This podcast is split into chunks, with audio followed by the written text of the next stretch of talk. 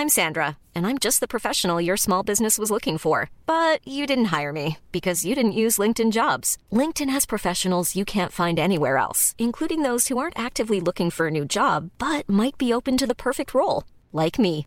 In a given month, over 70% of LinkedIn users don't visit other leading job sites. So if you're not looking on LinkedIn, you'll miss out on great candidates like Sandra. Start hiring professionals like a professional. Post your free job on linkedin.com/people today.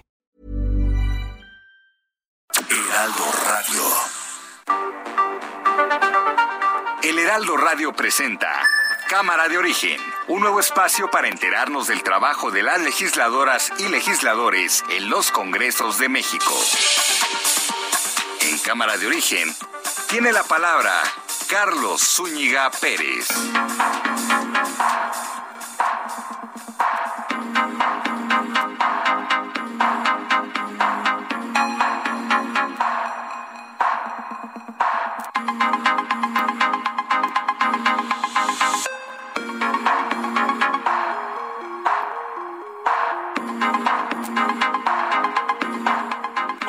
Gracias por acompañarnos en esta nueva emisión de Cámara de Origen. Les habla Carlos Zúñiga Pérez. Bienvenidos en este día, martes, martes 17 de agosto de 2021. Mucha información que compartir eh, con ustedes eh, en esta tarde que es lluviosa en la capital de la República Mexicana. Vamos a escuchar cómo va la información a esta hora del día. Hugo López Gatel. De modo que a nivel nacional ya empieza a verse semanas, esta es la segunda semana consecutiva, que abrimos la eh, semana de información con una reducción de casos comparado con la semana inmediata previa. Marcelo Ebrard. confirmar que el diálogo económico de alto nivel que el presidente convino con el presidente Biden y la vicepresidenta Harris va a tener lugar el día 9 de septiembre en Washington. Y acerca de la carta, pues también no es obligatoria. Si van los niños a la escuela, no llevan la carta, no le hace. Es que tenemos todavía que enfrentar esta concepción burocrática, autoritaria, que se heredó del periodo neoliberal. ¿Ustedes creen que yo tuve que ver con la carta? Pues no, fue una decisión abajo. Si me hubiesen consultado, hubiese dicho no. Claudia Sheinbaum. Si se hubiera dicho que no se regresa a clases, pues ahí los adversarios hubieran dicho, ¿por qué no se regresa a clases? Porque así pasó. Pues ahora que se dice es muy importante el regreso a clases presenciales, ya los mismos dicen, no, no, no, que no se regrese a clases. Entonces, parece más un tema político que otra cosa. Dulce María Sauri Riancho, presidenta de la mesa directiva de la Cámara de Diputados. El Banco de México, institución autónoma, de acuerdo a la reforma constitucional, le correspondería que una mujer lo presidiera. Desde su autonomía en 1994 han sido puros hombres.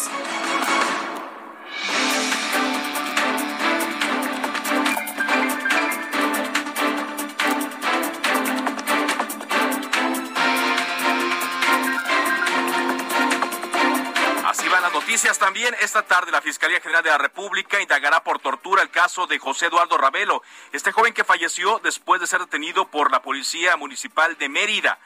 Están investigando, dado la inconformidad que mostró ayer el presidente Andrés Manuel López Obrador, quien dijo que eh, pues intervendría de alguna manera para hacer justicia en el caso de este joven. De hecho, su madre, la madre de José Eduardo, estuvo en instalaciones de la Secretaría de Gobernación en una reunión con la secretaria Olga Sánchez Cordero. Hoy la jefa de gobierno de la Ciudad de México, Claudia Sheinbaum, informó que a partir de septiembre se va a reunir con los alcaldes electos de la capital. Recordemos que era una petición que esta organización llamada Una CDMX, que agrupa a los alcaldes electos el pasado 6 de junio, sobre todo a los de la coalición eh, PAN, PRI, PRD, era una petición de ellos el que la jefa de gobierno los recibiera y que se iniciaran los trabajos de transición. Martí Batres ya se había reunido con algunos de ellos. También Martí Batres, el secretario de gobierno de la Ciudad de México, se reunió con los alcaldes electos y reelectos de Morena. La Interpol emitió una ficha roja para localizar y detener al empresario Miguel Alemán Magnani contra quien existe una orden de aprehensión por defraudación fiscal. La cantidad la cual se le acusa esta defraudación es superior a los 66 millones de pesos. El secretario de Gobierno de Tlaxcala, José Arón Pérez, renunció a su cargo a menos de 15 días de que concluya la administración de Marco Antonio Mena Rodríguez en Tlaxcala. Va a asumir, por cierto, eh, Lorena Cuellar, que ya dijo que cancelará el acto, un acto masivo en el cual eh, pretendía asumir la gubernatura de Tlaxcala. va a asumirla, pero no con un acto masivo, debido a los actos, debido a los altos, a los altos eh, números de contagios de COVID-19.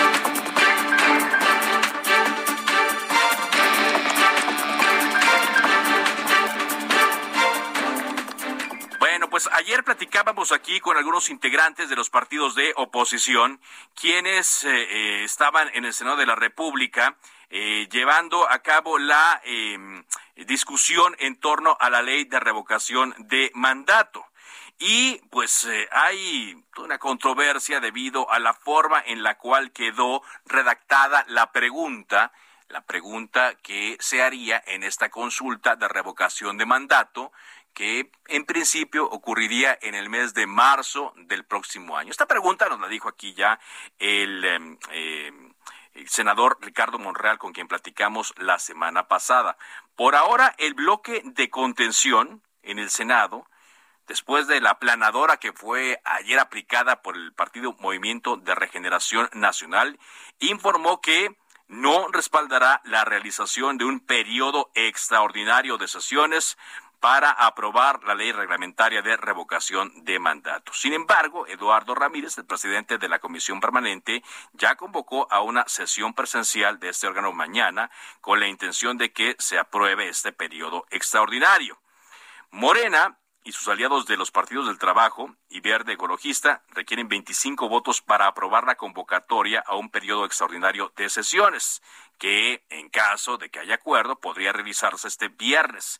Sin embargo, durante eh, la discusión del dictamen ayer, una cosa llamativa, ni los aliados de Morena lo apoyaron, es decir, ni el Partido del Trabajo ni el Partido Verde eh, apoyaron eh, a Morena en la eh, discusión del dictamen sobre la ley reglamentaria de la revocación de mandato. Sin embargo, ya hay un citatorio para mañana firmado por Eduardo Ramírez Aguilar, presidente de la Comisión Permanente del Congreso de la Unión, en donde se cita para este miércoles 18 de agosto a una eh, sesión en el edificio del Senado, de la Cámara de Senadores, allí en la colonia eh, Tabacalera. Sin embargo, como le hemos eh, indicado, pues no hay, no hay todavía el consenso para eh, esta em, este periodo extraordinario, después de que ayer las comisiones de gobernación y estudios legislativos segunda del Senado mexicano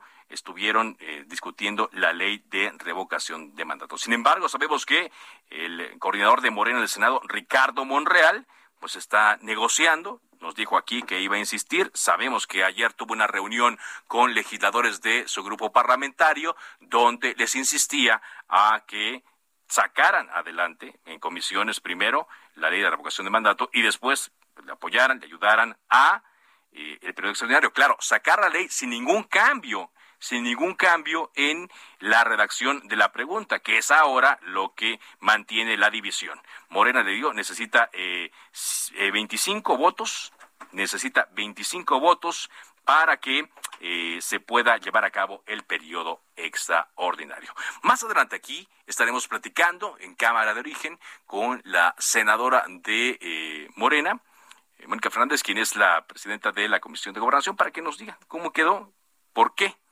por qué quedó así la redacción y qué esperan para las siguientes semanas. Por cierto, eh, de última hora eh, se está anunciando que un personaje importante de eh, Instituto Nacional Electoral, él es el director de prerrogativas y partidos políticos del INE, Patricio Vallados, ha renunciado. Es un órgano clave y ya le comunicó a los consejeros del Instituto Nacional Electoral su renuncia. Patricio Vallados es un personaje cercano a los consejeros Ciro Murayama y al presidente consejero del INE Lorenzo Córdoba y estuvo pues en los últimos siete años allí en el INE tomó decisiones importantes es una eh, renuncia que trasciende más allá del Instituto Nacional Electoral toda vez que pues es un personaje muy cercano a los que manejan actualmente al INE. Se ha dicho, se ha anunciado también que pues quizá más adelante quisiera ser el mismo consejero del INE. Vamos a ver qué ocurre con Patricio Vallados, quien mm, renuncia a la dirección de prerrogativas y partidos políticos del Instituto Nacional Electoral. Bueno, cuando son eh, nueve minutos después de la hora, vámonos eh, a Durango porque eh, ayer platicábamos aquí en el equipo y veíamos cosas que estuvieron pasando el fin de semana en torno al Congreso del Estado porque hubo un enfrentamiento previo a la discusión de modificaciones a la ley orgánica del Congreso del Estado de Durango. Ignacio Mendíbil es el corresponsal del Heraldo de México en Durango. Cuéntanos, Ignacio, ¿cómo están las cosas allí en el Congreso? ¿Cómo quedaron después de este difícil fin de semana? Bueno, pues todavía se encuentra muy ríspida la situación, la relación entre dos estos dos bloques, prácticamente Morena y sus aliados, que es el Partido Verde y el Partido del Trabajo, pues se promovieron el domingo quedarse con la Jucopo, que es la Junta de Coordinación Política, antes la Gran Comisión y que es la que maneja los recursos, maneja el Congreso del Estado y que por tradición pues se había hecho que las legislaturas al entrar, pues el partido que tenía mayoría estaba eh, coordinando esta, esta mesa un año y luego el segundo partido eh, de importancia por votos sería el segundo año y así el tercer año el que tenía menos votos. Pero esta legislación que está por salir, pues tenía, tiene mayoría de Morena y entonces cambió las cosas y ahora dice que como la gente siempre ha votado y ha querido la cuarta transformación, en respeto a eso, pues ellos se tienen que quedar con un año más de la Jucopo. Y eso fue lo que sucedió eh, en el interior del, eh, del recinto legislativo, pues se votaron, ganaron 15 a 9 votos y se enfrentaron o se enfrascaron en una violencia verbal entre eh, el partido PRD el diputado del PRD contra Oniel García Navarro de Morena eh, sobre esta situación. Hoy inclusive el diputado Carlos Maturino del Partido Acción Nacional reconoce que no es ilegal, pero es poco ético. Y entonces, en relación a todo esto, pues están ya el Partido Acción Nacional, el Revolucionario Institución y el PRD, pues anunciando ya de que no se presentarán a la instalación de, nueva, de la nueva legislatura hasta que se llegue a una nueva negociación con los eh, diputados de Morena, que ahora pues son minoría, ganaron este la alianza va por Durango, pues 11 escaños de 15. Y entonces, para hacer una modificación, sin embargo, pues las cosas no están fáciles aquí para resolver este tema en particular. Y que bueno, pues ustedes saben que se avecina un proceso electoral de renovación de gobernatura y de 39 ayuntamientos, con lo que pues con esto se inicia pues prácticamente el arranque rumbo a este proceso electoral donde da manotazo Morena y está poniendo sus condiciones y que bueno, pues hace algunos años o algunos meses muchos de Morena estaban todavía militando en el revolucionario institucional,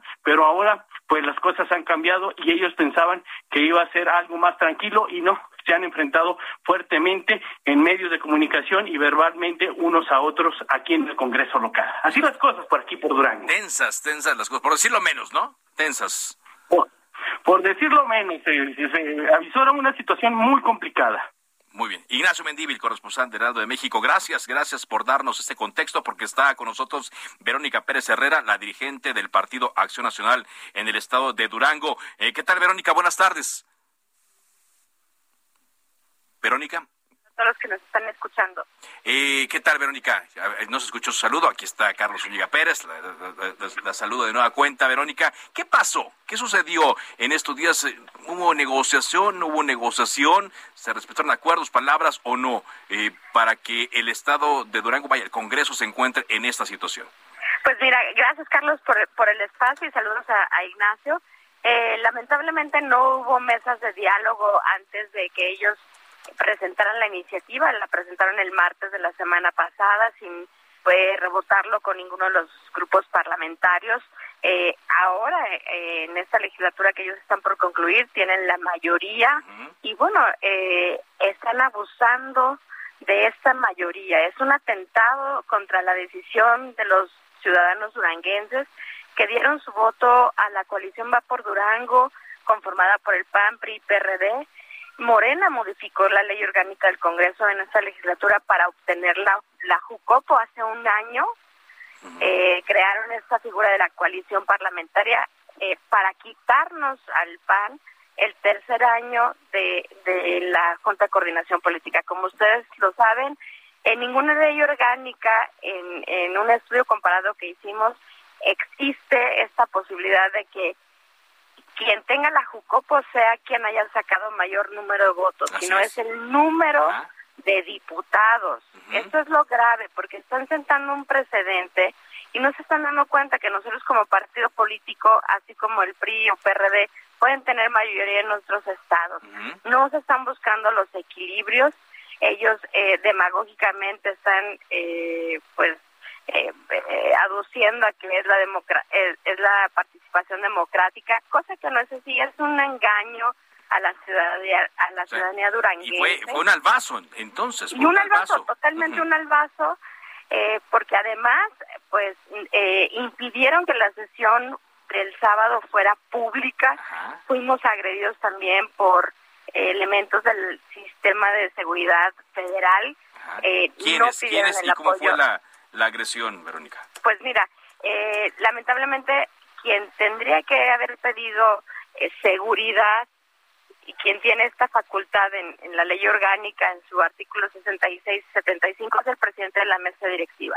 Quien la solicitó directamente a, esta fuerza federal fue el diputado Iván Gurrola, que es coordinador y que es presidente de la JUCOPO en estos momentos de Morena. Eh, arbitrariamente eh, los convocaron, pues obviamente por ser aliados y fuimos fuimos a manifestarnos de manera pacífica, no llevábamos nosotros ni armas ni de ningún tipo más que más que buscamos entrar a la sesión. Yo como diputada electa también me me me presenté para para que me dejaran entrar, sí. en todo mi derecho, porque previo a mí entraron otras diputadas también de, de, la coalición electa y me fue impedido el paso y nos eh, agredieron con pues con una trifulca déjenme digo que hubo una trifulca, y hay, imágenes uh, tanto dramáticas de lo que pasó allá afuera del Congreso en donde se vean militantes eh, según las notas periodísticas y lo que eh, nos contaban antes de entrar llamada militantes tanto del PRI del PAN y, y de Morena hubo jaloneos y sí se ve que se lanza ahí pues humo, no sé si sea gas, no sé si sea, ya lo, le dicen que es polvo de extintores eh, que, que se lanzaron afuera del Congreso del Estado de Durango. O sea, hasta ese nivel llegamos. Hasta ese nivel, lamentablemente, porque ahorita lo que lo necesitan los ciudadanos es que podamos eh, crear consensos, eh, trabajar en equipo en beneficio de, de los duranguenses. Y lamentablemente pues por las actitudes de Gandaya, de Gandaya, de Morena, pues no, no se ha permitido tener este diálogo hasta este momento. Estoy platicando con Verónica Pérez Herrera, dirigente del PAN en Durango, también diputada electa. Verónica, ¿qué van a hacer entonces? ¿Qué, qué, alternativa queda? Pues mira, nosotros estamos analizando por la vía jurídica qué, qué es lo que procede para tomar la, la mejor decisión entre los partidos que conformamos la coalición, PAN, PRI, PRD y también estamos eh, pues valorando si el próximo día primero eh, perdón el, el, próximo 31 de, de agosto nos presentamos a, a, tomar protesta. Creo que Durango se merece que haya equilibrios pero no un abuso del poder que tienen ahorita como mayoría los diputados de Morena. ¿y, qué pasaría si no si no toman protesta mira lamentablemente se generaría una crisis eh, política pues en uno de los poderes. Esperemos que, que no lleguemos a eso, pero sí estamos valorando seriamente esta esta pues esta posibilidad. Bueno, pues atentos entonces a lo que ocurra, las cosas se pueden eh, poner eh, más complicadas y nosotros observemos desde acá lo que lo que ocurra, tan pronto hay alguna novedad nos comunicamos con usted. Por supuesto que sí, un abrazo y saludos también a, a Ignacio. Muchas gracias. Habla de Ignacio Mendivi, nuestro corresponsal el corresponsal del Heraldo de México en Durango, quien nos daba esta información. Bueno, pues eh, eh, la Suprema Corte de Justicia de la Nación puso el ejemplo hace ya años y puso eh, también la vara para los congresos para avalar el matrimonio igualitario. Hay estados que siguen eh, rezagados en la discusión de el matrimonio igualitario. Uno de ellos es Yucatán, pero allá ya está basando el dictamen, solo a unos días de que la Corte resuelva sobre la legalidad de este procedimiento votado en 2019. Está con nosotros Milagros Romero, ella es diputada local sin partido en Yucatán. ¿Qué tal, Milagros? Buenas tardes. Hola, muy buenas tardes, Carlos. ¿Cómo están? Muy bien, muchas gracias, eh, diputada. ¿Qué futuro, qué panorama ve para este dictamen que avanzó en, el, en las comisiones del Congreso de Yucatán?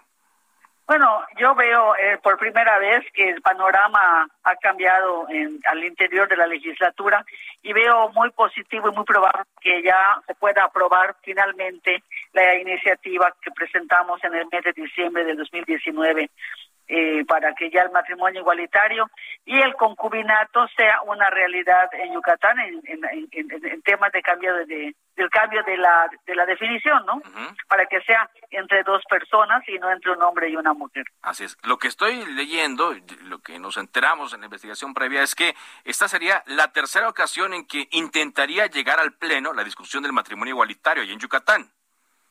Efectivamente, es la tercera vez que sería votado, pero sería en condiciones totalmente diferentes, porque el nuevo presidente de la mesa se ha comprometido a que el voto sea abierto y pues hay mucho más consenso y mucha más conciencia también entre muchos diputados que en otra ocasión votaron en contra y que hoy finalmente han evaluado la situación y han reconsiderado su postura. Y yo creo soy optimista en que si pudiéramos alcanzar los 17 votos mínimos que se necesitan en el Congreso del Estado de Yucatán para poder pasar la iniciativa ya. ¿Qué había pasado antes, eh, diputada? Estoy platicando con Milagrosa Romero Bastarachea. ¿Qué había pasado antes? ¿Por qué no, no se había logrado aprobar?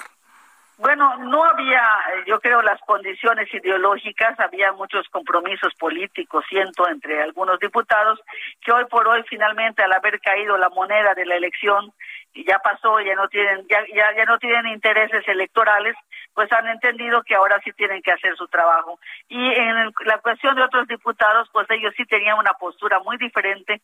Creo que con todo respeto no acababan de entender de qué iba el tema de la igualdad y estaban pretendiendo pues que se cambiara de nombre, que no se llamara igual. Hoy ya entendieron de qué se tratan los derechos humanos y también pues se vale recapacitar y a eso se debe que hoy veamos mejores condiciones para la, la votación, ¿no? Y finalmente que la votación sea abierta, bueno, de entrada el que la misma Corte haya aceptado esto como un argumento de un amparo que mañana debe de, votarse ahí en, en, la Suprema Corte, pues yo creo que se también les hizo ver que no era la manera adecuada de, de, de, llevar la votación. Entonces, todos estos eventos que, bueno, han sido muy desafortunados, pero creo que nos pueden llevar finalmente a un buen desenlace. Yo soy muy optimista y como tenemos optimismo los que estamos, no solamente la proponente, que es una servidora con mi compañera diputada Silvia López, sino quienes estamos en pro, vimos que hay las condiciones realmente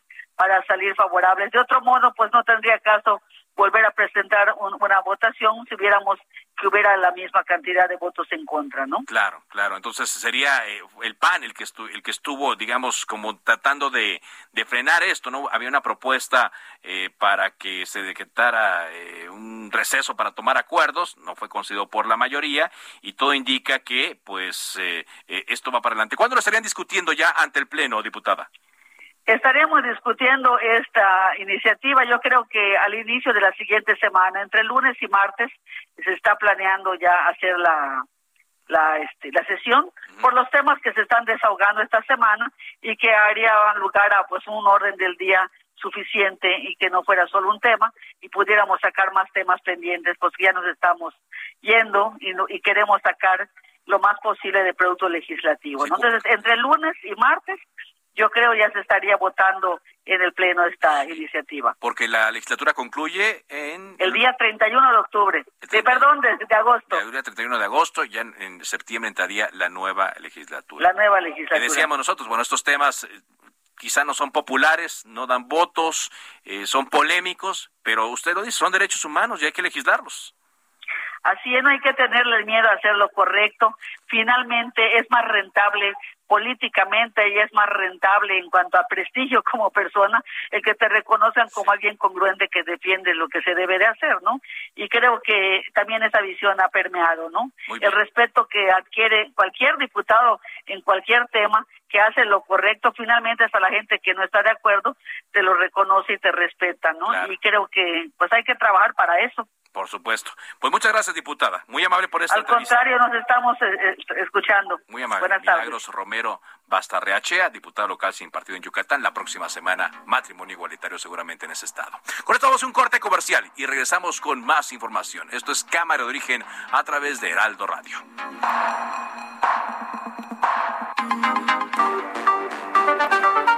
Se decreta un receso. Vamos a un corte, pero volvemos a Cámara de Origen con Carlos Zúñiga Pérez. Heraldo Radio.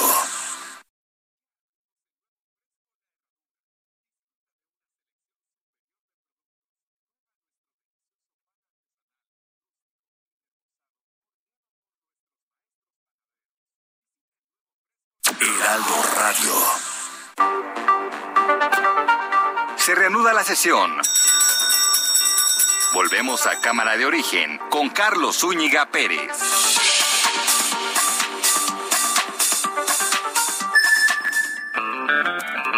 La antigua sede del Senado, ubicada en la calle de Chicotencal, en el centro de la Ciudad de México, ha servido para diferentes propósitos en su historia. En el siglo XVII fue una institución educativa conocida como Colegio Seminario de Nuestra Señora Santana. Más adelante, en 1779, este edificio se utilizó como hospital provisional para brindar atención médica a la población afectada por la plaga que asolaba la ciudad.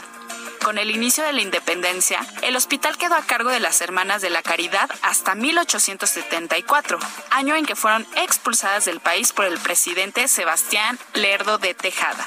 Debido a las críticas al gobierno por parte de los jesuitas, se ordena la demolición de la iglesia de San Andrés y la apertura de la calle Chicotencal, por lo que el hospital queda dividido en dos partes. Un lado seguía fungiendo como hospital y el otro como beneficencia pública. El edificio que actualmente ocupa el Senado de la República se ubica en Paseo de la Reforma, en la colonia tabacalera de la alcaldía Cuauhtémoc. Este inmueble ofrece un aspecto monumental acorde con la idea de bienestar y progreso que se pretendía dar a las construcciones realizadas en la época porfiriana.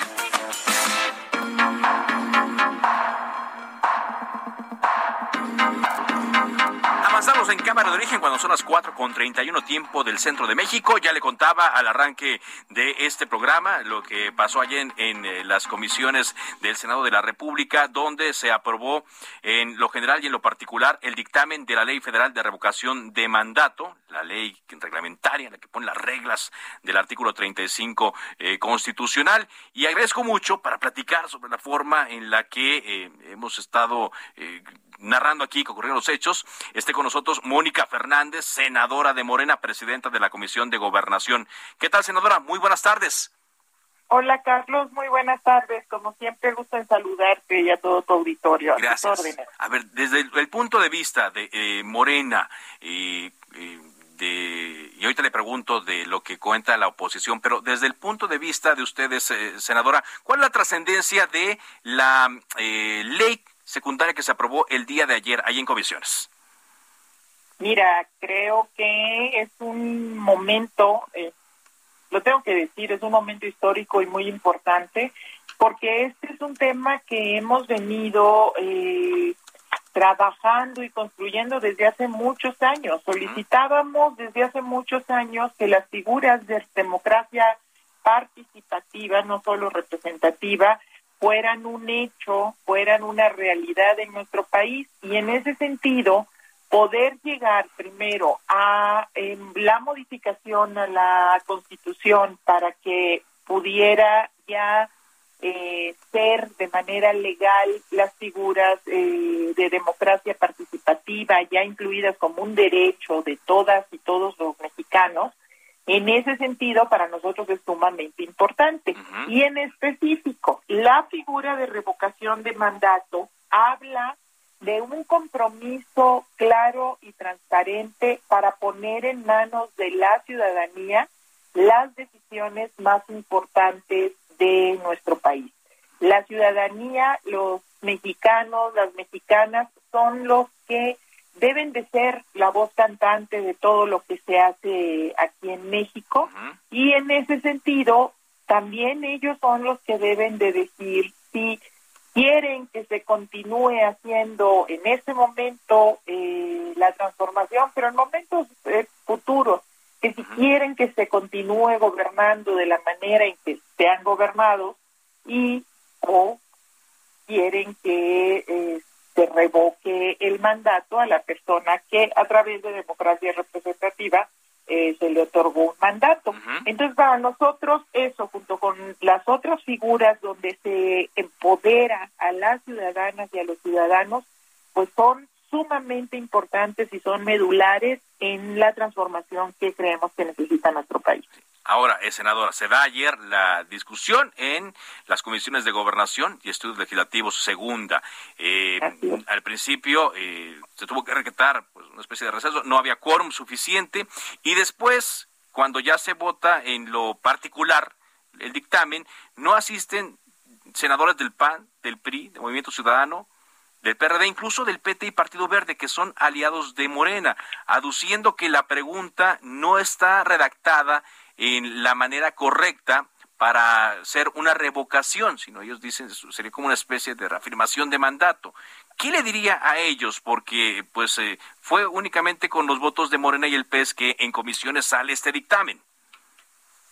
Mira, en primer lugar, sí, hacer la precisión. Nosotros instalamos la sesión de la comisión con quórum. Había quórum legal.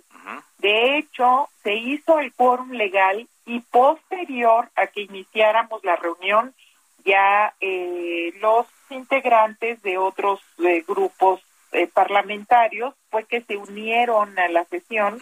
pues yo supongo que puede ser o que se les haya hecho tarde o con una visión de tratar de que no hubiera quórum desde el principio a una convocatoria que fue perfectamente eh, hecha en los términos legales y parlamentarios según nuestro reglamento y la ley orgánica.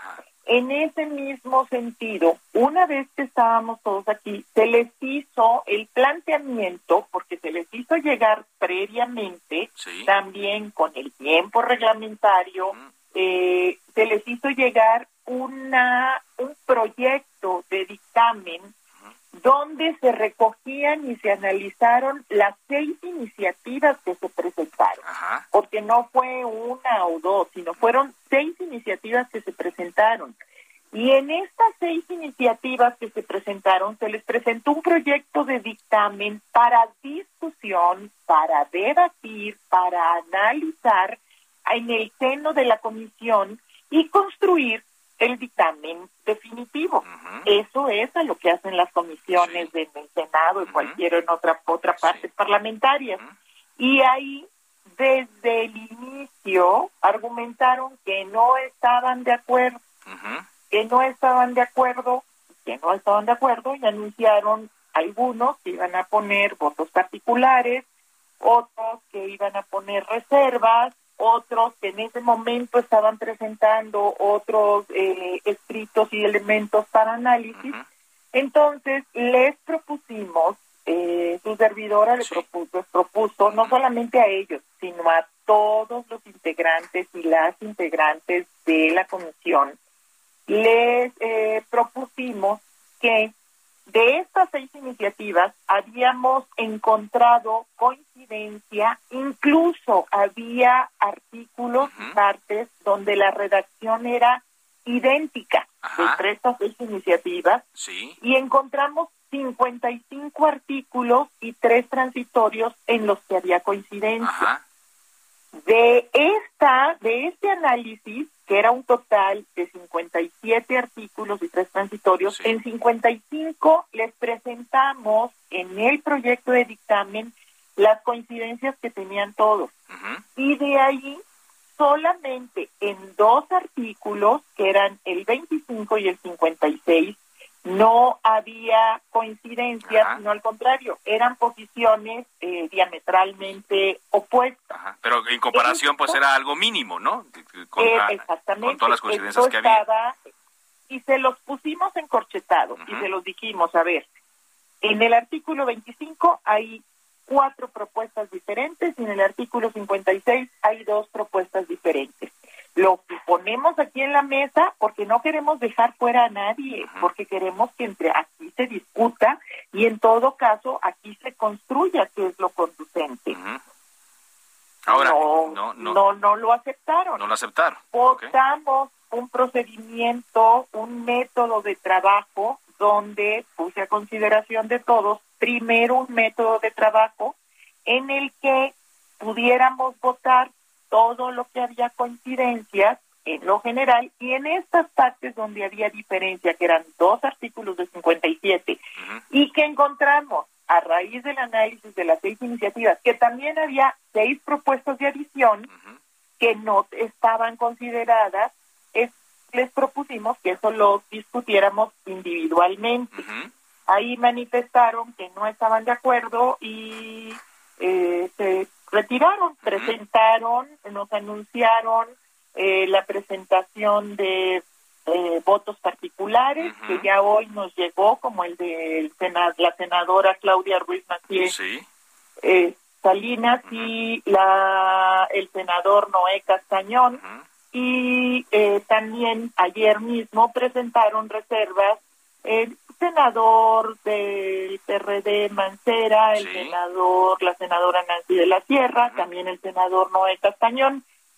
Y en este sentido, pues ese es el procedimiento. O sea, Digamos que eh, o sea, usted eh, condujo el procedimiento, los, los, eh, usted que condujo la sesión. Sin embargo, ellos se quejan de que, bueno, un calificativo que escuché yo, un tanto desaseado, ¿no? No respetando el procedimiento legislativo. Aún así, digo, sale ya eh, el, dictamen, el senador estoy platicando con la senadora Mónica Fernández, y eh, pues eh, pareciera que se van a trincherar los integrantes del bloque de contención para no dar los votos con el propósito de que haya un periodo extraordinario donde se discuta ya esta ley que fue aprobada en comisiones. ¿Cómo lo ve usted? ¿Qué, ha percibido en las últimas horas? Definitivamente yo entiendo que traten de buscar elementos para justificar su oposición. Esa es su tarea, ser oposición. O sea, eso, eso es como su, realidad. Sin embargo, no puedo aceptar de ninguna manera que digan que el procedimiento es desafiado, porque si algo he tratado durante todo mi trabajo parlamentario, máximo en esta legislatura, es hacer todos los procedimientos apegados no solamente al reglamento, sino a la ley orgánica. Yo te puedo decir, y es más, está grabado, están los programas de televisión, cómo se fueron dando cada una de las etapas, y yo te puedo decir eh, que yo hice todo el procedimiento eh, según el artículo 141 del reglamento, según el 189, o sea, hicimos todo correctamente. ¿Por qué? Porque es un tema tan importante para nosotros que precisamente el valor que le damos es tratar de hacer todo lo más legítimo, lo más legal, jurídicamente impecable, para que precisamente poder decir, sí, sí, señores, sí, señora, vamos por la revocación de mandato, hay voces que están en contra, pues bueno, van a haber voces que estén en contra, pero estamos haciendo correctamente, legalmente todo el procedimiento y también ellos están en su derecho legal de presentar reservas, de presentar este adiciones, de discutir, de decir, de pararse, de irse, etcétera. Y también hago la aclaración porque lo comentaste ahorita. Sí. Efectivamente, tuvimos la votación en lo general y se aprobó. Y cuando fuimos votando, fíjate, fíjate todo lo que hicimos. Fuimos votando cada una, primero estas diferencias de, de, redacción en los dos artículos, se votaron en lo individual. Sí. Después votamos cada una de las adiciones en lo individual. Y ya que se habían votado todo en lo individual, volvimos a votarlo el paquete eh, para que ya se incorporara al dictamen. O sea, fue, fue votación tras votación tras votación de lo mismo para que quedara claro y quedara la certeza. Ajá. Ah, pero, ahora, pero ahora pareciera, eh, senadora, que es la redacción, el sentido de la redacción lo que marca la diferencia. Sí, si bien usted lo dice, nosotros aquí hemos platicado también con legisladores de oposición que dicen que sí quieren la ley de revocación de mandato, que sí la van a sacar, pero parece que ahora se atoró en eh, lo que menos pareciera que se iba a atorar, que es eh, la redacción de la pregunta.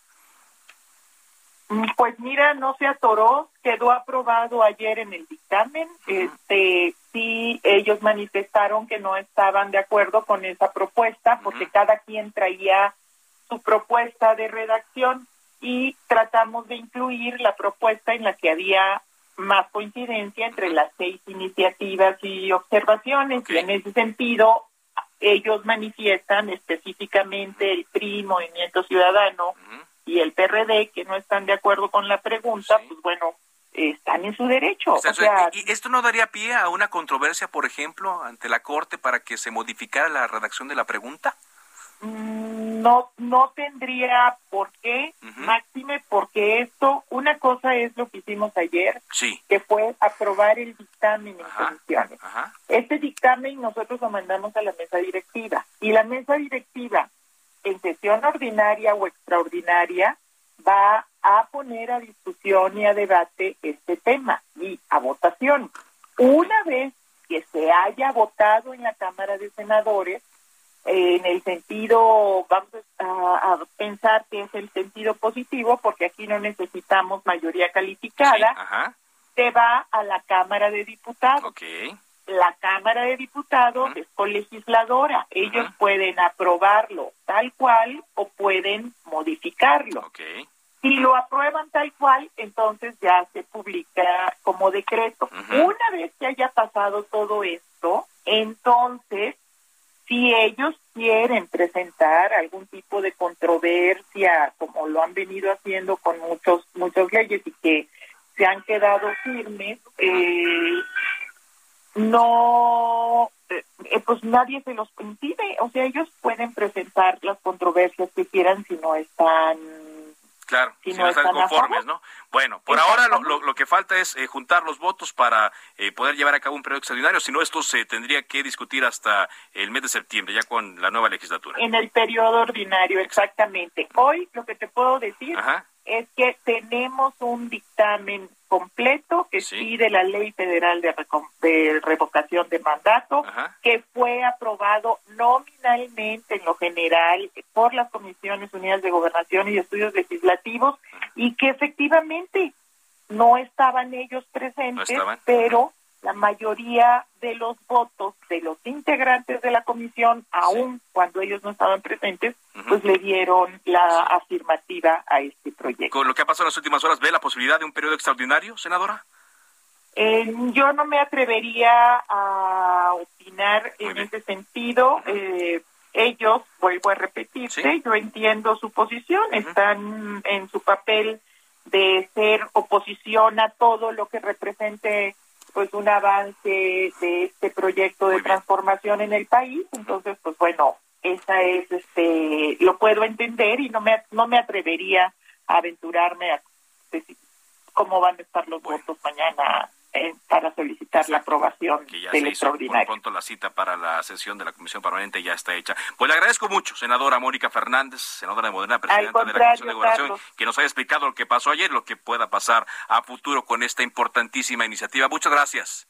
Gracias a ti, Carlos. Gusto en saludarte y en saludar a todo el auditorio. Gracias, muy buenas tardes. Y por cierto, nosotros nos gustaría saber qué, qué, qué le parece a usted, qué ¿Qué le interesa, qué le llama la atención de esta iniciativa de revocación mandato? Porque si bien es algo que los legisladores deben trabajar, es un instrumento ciudadano, lo han dicho muchas veces, un instrumento de la ciudadanía y parece también que la ciudadanía es la que menos ha opinado en torno a este proceso proceso de consulta popular, pero ahora de revocación de mandato. Cuando son las cuatro con ocho, tiempo del centro de México, vámonos eh, con información. Diana Martínez, reportera del Heraldo de México. ¿Qué nos tienes, Diana? Carlos, ¿cómo estás? Buenas tardes. Pues te comento que el empresario Miguel Alemán Magnani, acusado de defraudación fiscal, ya es buscado en más de 190 países. Fuentes federales confirmaron que la Organización Internacional de Policía Criminal, la Interpol, emitió la ficha roja para localizar y detener al empresario, quien tiene una orden de aprehensión por daño al fisco. Esto por un monto de 66 millones 285 mil 195 pesos.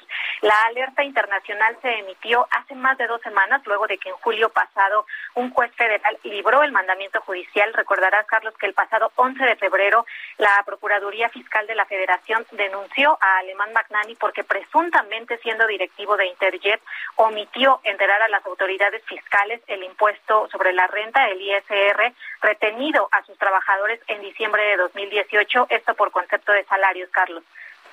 Exactamente, y bueno, se, a petición de la Fiscalía se emite esta ficha roja, con lo cual deberá haber colaboración entre las eh, autoridades policíacas que están adscritos a este mecanismo para poder para poder detener al empresario Miguel Alemán Magnani. Muchas gracias, Diana, por este reporte. Buena tarde. Bueno, pues eh, estoy viendo un tuit que coloca en su cuenta la senadora Kenia López Rabadán lo colocó eh, esta tarde y señala Kenia, el éxodo que se vive en Afganistán es mayoritariamente de hombres. Las mujeres se quedarán porque no tienen cómo salir, no tienen dinero, no se respetan sus derechos. Probablemente muchas que se quedan serán asesinadas. El gobierno de México debe ofrecer asilo a las mujeres afganas, dice Kenia López Rabadán, y pone esta fotografía que se hizo muy viral ayer. Y de hecho, hasta hubo controversia porque la comparaban con otra de archivo de, de una evacuación por un tifón en Filipinas. No, esta foto es, es real de un avión militar C-17 de los Estados Unidos que va repleto de personas, 640, según eh, los medios de comunicación que eh, estuvieron reporteando la nota, 640 ciudadanos que aterrizaron en Qatar. Pero tiene razón Kenia López Rabadán, en esta fotografía se ve, pues yo calculo, un 80% de hombres. 80% de hombres y son los que protagonizaron las imágenes más dramáticas que vimos eh, desde el aeropuerto de Kabul, que se llama Hamid Karzai. Desde allí se veían imágenes donde en su mayoría hombres intentaban huir de el talibán. 4 con 51 tiempo en el centro de México. ¿Cómo estás, Ángel? Ángel Arellano, ¿cómo andan las cosas en las redes y en las en la página web del Heraldo? Hola, Carlos, muy buenas, tardes.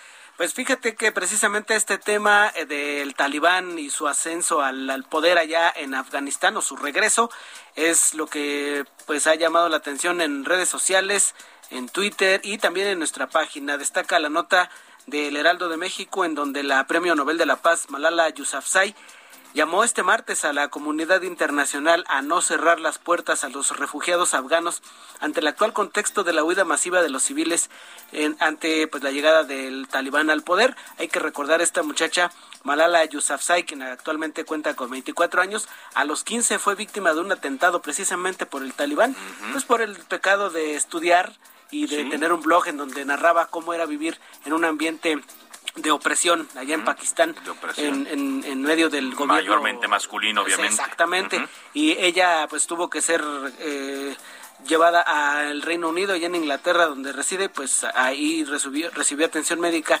y también ya ahora educación.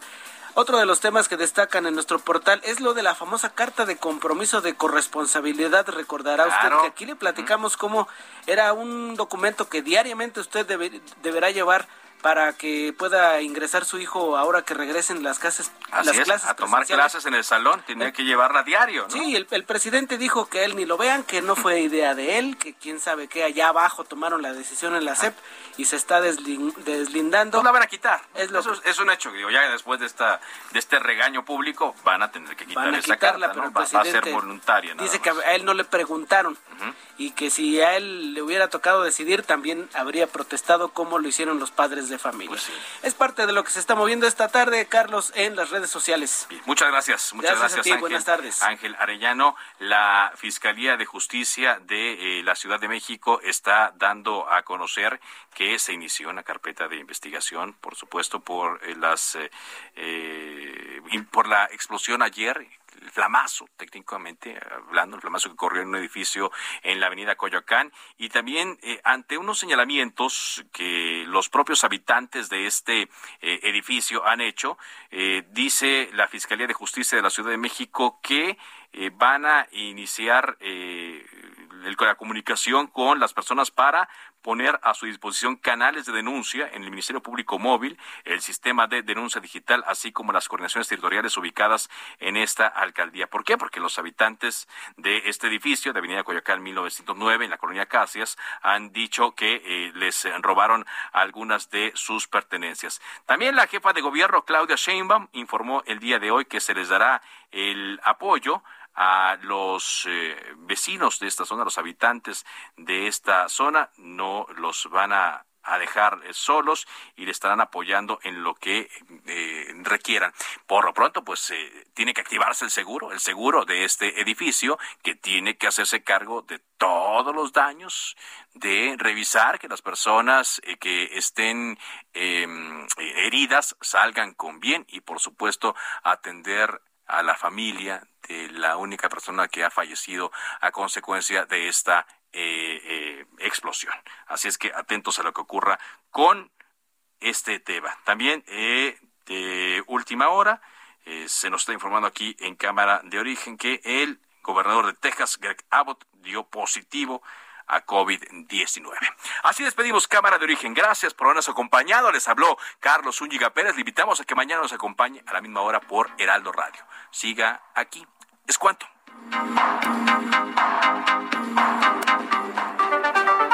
Se cita para el próximo programa. Cámara de Origen, a la misma hora, por las frecuencias de El Heraldo Radio. Se levanta la sesión.